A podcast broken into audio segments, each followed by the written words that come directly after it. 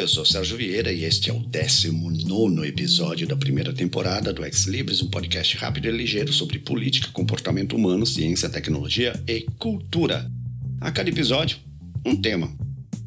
Seja bem-vindo e espero que o Ex Libris esteja atendendo suas expectativas. Diz aí, eu tô acertando? Eu preciso saber o que você acha disso aqui. Vai lá no idigitais.com e deixe seu comentário. Esculacho ou ainda proposta indecente pode ser no post desse episódio, na sua transcrição no medium barra arroba VDS, ou ainda pelo e-mail idigitais.gmail.com. O Xlibs está disponível em diversos agregadores e serviços. O endereço RSS e todos os links destes serviços e agregadores estão publicados na primeira página do site idigitais.com. Começa agora o Ex Livre sobre tecnologia de 23 de dezembro de 2018. Nada melhor que ter uma maleta de dar inveja ao James Bond, ou como fazer produtos biológicos sob demanda. Ter à mão produtos biofarmacêuticos em áreas remotas normalmente é muito difícil, às vezes até impossível pesquisadores financiados pela Agência de Projeto de Pesquisa Avançada de Defesa dos Estados Unidos da América do Norte, a DARPA, gente, a US Defense Advanced Research Project Agency, estão tentando mudar tudo isso. Eles estão encontrando maneiras de aumentar rapidamente a produção de produtos biológicos quando são necessários. Um dos projetos se concentra na produção de proteínas em um sistema bem simples, de bancada. Um outro empacota todo o sistema em uma maleta de mão. Um dos mais sérios problemas em situações extremas, como a de um médico do exército dos Estados Unidos estacionado numa zona de conflito, pode escolher a zona que quiser. Tem norte-americano e um monte delas por aí: Líbia, Iraque, Síria, Iêmen, Paquistão, Somália. Não, Somália não. Lá eles só estão usando drones ou de uma operação de auxílio humanitário da ONU nas Filipinas, por exemplo, após mais um tufão devastador, não se restringe à dificuldade em acessar medicamentos. Além das limitações de suprimentos, há o problema de armazenamento de certos biofármacos, como a insulina. Nada como possuir algo como o sintetizador de comida da Enterprise, da série Star Trek, ou seja, uma maquineta que pudesse sintetizar qualquer droga a qualquer momento, em qualquer quantidade, para atender a situações austeras, em que hoje em dia toda uma operação de logística desperdiçada para levar e carregar caixas e caixas de remédios que podem não ser utilizados integralmente. A logística, então, seria apenas de transportar alguns reagentes básicos e o laboratório portátil sintetizaria in situ que fosse necessário. Desde 2010, a DARPA possui um programa de medicina no campo de batalha, onde o desafio aos pesquisadores foi o de encontrar maneiras de fabricar drogas, pequenas moléculas e produtos biofarmacêuticos em menos de 24 horas. No início de 2018, duas equipes de pesquisa financiadas pela DARPA, uma do MIT e uma da Universidade de Maryland, responderam ao desafio, desenvolvendo sistemas modulares capazes de produzir terapias proteicas sob demanda. Espera-se que tais sistemas e outros semelhantes sejam melhorados, otimizados em breve, permitindo que biofármacos, também conhecidos como produtos biológicos, sejam produzidos em ambientes remotos por médicos militares. Obviamente, o mesmo tipo de tecnologia pode tornar mais fácil e barato o fornecimento de outros medicamentos e vacinas em todo o mundo.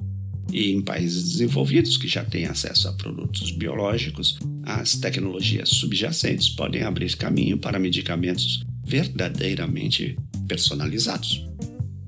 Bem, aqui nem vou desenvolver o outro lado dessa moeda. Afinal, drogas são drogas, né? Agentes biológicos são agentes biológicos. Vai daí. Um dos objetivos da DARPA na sintetização de produtos biológicos sob demanda é eliminar a necessidade de refrigerar drogas, como a insulina. O armazenamento a frio precisa de energia, e isso é um grande problema quando se está lidando com ambientes extremos que carecem de infraestrutura, como as frentes militares, sejam elas humanitárias ou de batalha. Fabricar insulina e qualquer outro produto biológico no local e depois entregá-los imediatamente aos pacientes eliminaria a necessidade de estoque climatizado.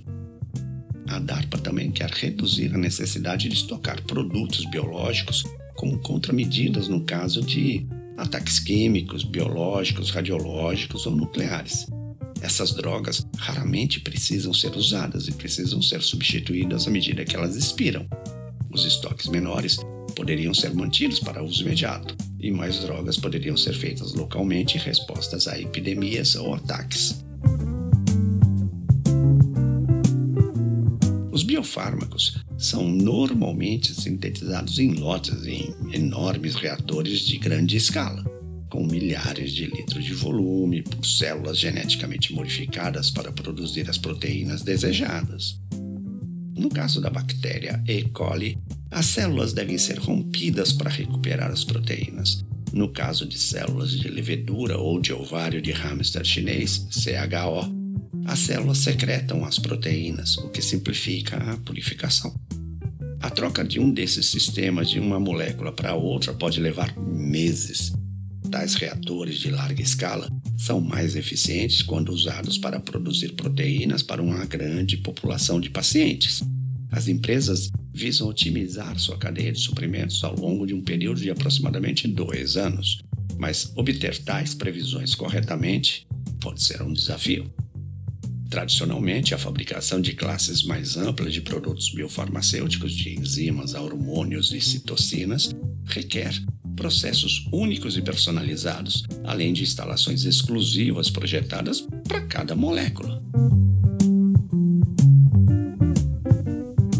Produtos biológicos podem ser produzidos em até 24 horas? Bem, o sistema que a equipe do MIT criou, chamado Integrated Scalable Cytose Technology, ou InSight, usa células de levedura de Pichia pastores para produzir vários medicamentos em um sistema de fabricação de bancada. O link para o artigo da Nature está lá na transcrição desse episódio. O genoma da levedura é pequeno o suficiente por cerca de 30 dólares você pode sequenciar a coisa toda. A acessibilidade dessa biologia possibilita pensar em sintonizar o hospedeiro para produzir as moléculas de interesse com a precisão necessária para os biofármacos. Com as novas ferramentas de sequenciamento e edição de genoma, os pesquisadores podem rapidamente adaptar a levedura para produzir novas proteínas. Conhecer bem a biologia da levedura também permite que a equipe do MIT preveja quais proteínas das células hospedeiras podem contaminar seu produto biológico. Tipicamente, a indústria biofarmacêutica programa células CHO para bombear produtos biológicos selecionados. As indústrias usam células CHO porque são células de mamíferos que podem realizar as modificações pós-tradução, muitas vezes necessárias para proteínas terapêuticas. Mas essas células mais complexas que a levedura geram cerca de 2 mil proteínas contaminantes além da terapêutica desejada. Com a levedura, apenas cerca de 200 proteínas hospedeiras acabam no meio da cultura celular com o produto, facilitando assim a purificação. A turma do MIT ressalta que o sistema Insight tem todos os componentes da biomanufatura convencional, só que em menor escala. O que conseguiram tem os mesmos elementos de fabricação que geralmente se espera de uma instalação típica. O Insight é composto por três módulos. A fermentação ocorre em um módulo de produção. O meio de cultura de células desse módulo, com o produto proteico, flui através de tubos para um sistema de cromatografia num módulo de purificação. Finalmente, a proteína purificada é filtrada em um módulo de formulação. Em contraste ao sistema do MIT, o outro sistema financiado pela DARPA funciona sem células. Chamado de BioMode Biological Derived Medicines on Demand, o sistema projetado por uma equipe da Universidade de Maryland, em Baltimore, cabe em uma mala de 90 centímetros, ou melhor, 89 centímetros. De novo, o link desse artigo está lá na transcrição do episódio. Os pesquisadores agora estão trabalhando em uma versão ainda menor que caiba em uma pasta. Em vez de usar células, o BioMod trabalha com extratos liofilizados de células CHO. Os extratos contêm a transcrição genética e a maquinaria de tradução das células que o BioMod usa para sintetizar a terapêutica de proteínas. Em comparação com o sistema do MIT, o da Universidade de Maryland é modularmente semelhante, incluindo módulos de produção e purificação de proteína de uso único, que podem ser inseridos na mala. Uma das principais vantagens dos sistemas sem células é a velocidade. Por outro lado, o sistema baseado em células do MIT pode produzir centenas de milhares de doses de produtos biológicos proteicos em cerca de três dias. A outra vantagem dos sistemas livres de célula é que a refrigeração não é necessária durante o transporte. Os extratos de células liofilizadas que o BioMold usa são como leite em pó. Explicando, leite fresco é um produto perecível que precisa ser refrigerado, todo mundo sabe. Quando descobriram que é possível fazer leite em pó, isso revolucionou a nutrição em todo o mundo. Você poderia ter algo que é estável na prateleira. Basta adicionar água quando precisa e voilá, leite pronto. O miojo também está aí para provar que é isso mesmo. Os extratos de células funcionam de uma maneira semelhante. Catalisa-se, hidrata-se e pronto. O grupo da Universidade de Maryland mostrou que mesmo células de sangue humano podem servir como fonte de extratos livres de células. Tem link sim do artigo. Veja a transcrição e aproveite para enviar as correções desse meu português ruim. Eles veem, o grupo de Maryland, esses extratos sendo particularmente úteis para obter vacinas. Em tais casos, os pesquisadores podem extrair sangue de indivíduos, fazer o extrato, usá-los no sistema BioMode para produzir uma proteína como um antígeno de vacina e injetá-lo de volta na mesma pessoa. Esse processo seria especialmente útil para lidar com surtos e epidemias. Se você pudesse fazer a vacina no ponto de atendimento, poderia administrá-la imediatamente a todas as pessoas da vizinhança e eliminar os possíveis surtos. Injetar a vacina de volta na mesma pessoa reduziria ou até eliminaria a necessidade de rastreio de vírus ou imunogenicidade. O Biomode da Universidade de Maryland tem algumas desvantagens.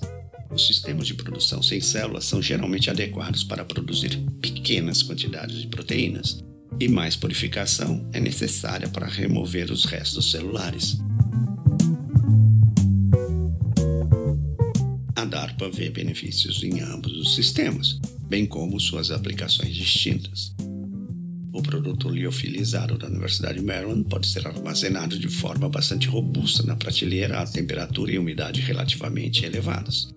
Você pode imaginar isso sendo usado em um ambiente muito austero. O Biomode é apropriado para missões de operações especiais envolvendo um pequeno número de indivíduos que precisam de proteção contra ameaças específicas. O sistema de bancada do MIT, por outro lado, poderia ser usado para substituir os estoques biofarmacêuticos. A raridade de ataques químicos e outros tipos de ataques significa que esses estoques são raramente usados. Você poderia pensar nisso como uma manufatura aditiva para a indústria farmacêutica, onde você poderia produzir o que você precisa quando você precisa, ou seja, prevenção para cenários de surto epidêmico ou de evento de exposição massiva. Com um deslocamento rápido de horas, o sistema é capaz de permitir a produção de centenas de doses por dia apenas com sua operação em escala laboratorial. Você poderia imaginar escalonar isso para fazer milhares de doses por dia, dependendo apenas da distribuição geográfica das unidades. Ambos os projetos demonstraram que poderiam produzir uma variedade de moléculas, incluindo proteínas terapêuticas e antígenos para vacinas. Entre eles está o fator estimulante de colônias de granulócitos, GCSF, uma proteína que é administrada em resposta à exposição à radiação. Uma versão genérica do GCSF foi sintetizada e aprovada pela Food and Drug Administration dos Estados Unidos. Portanto, é uma terapia proteica bem compreendida que as equipes do MIT e da Universidade de Maryland certamente usaram para testar seus sistemas. Outras organizações, além da DARPA, estão interessadas em biomanufatura sob demanda para tornar mais fácil e barato o fornecimento de produtos biológicos em todo o mundo. A maioria dessas outras organizações e pesquisadores está focada em desenvolver e produzir sistemas livres de células por causa de sua capacidade de trabalhar em uma infinidade de ambientes. A primeira vez que extratos de células liofilizadas foram usadas para produzir proteínas foi por um grupo da Brigham Young University em 2014. Olha o link lá na transcrição. Mais ou menos na mesma época, uma outra equipe do MIT também criou extratos celulares liofilizados, que eventualmente aplicaram a biomanufatura portátil sob demanda. Mais um link. Olha lá.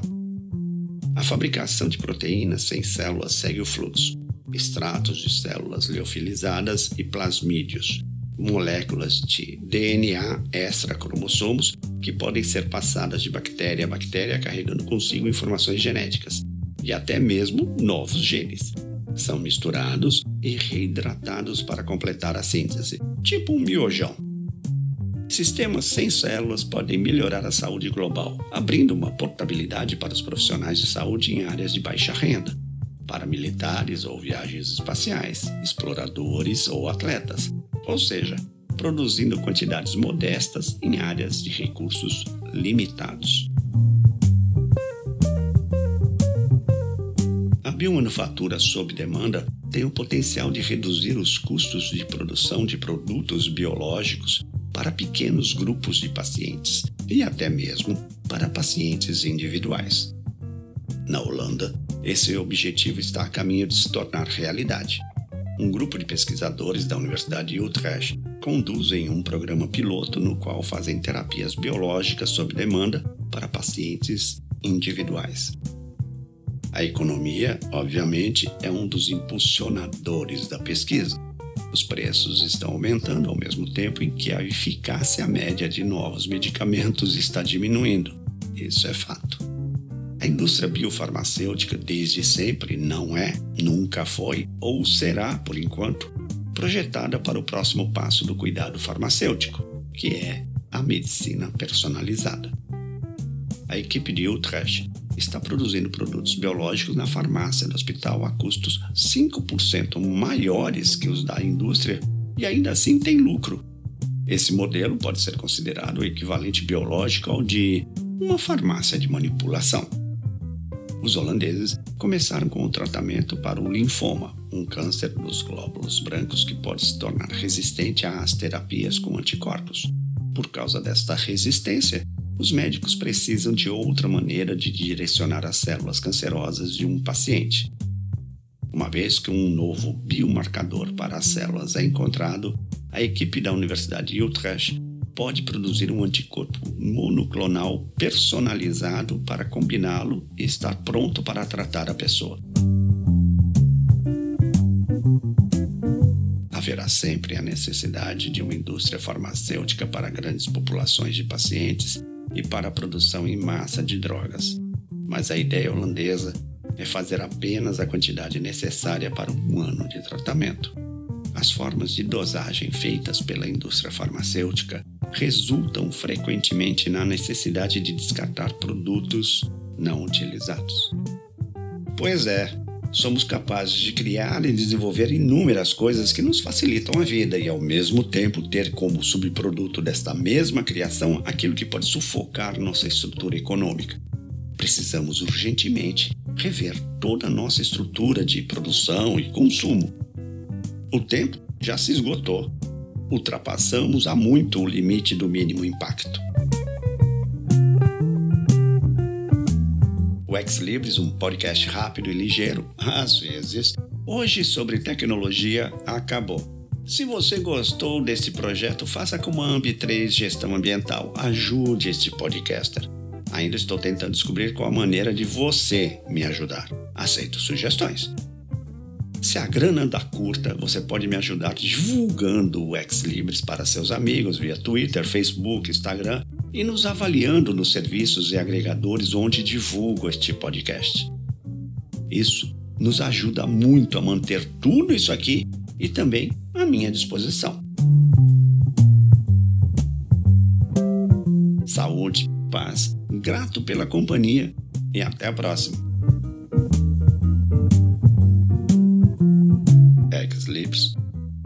Inteligência com propriedade.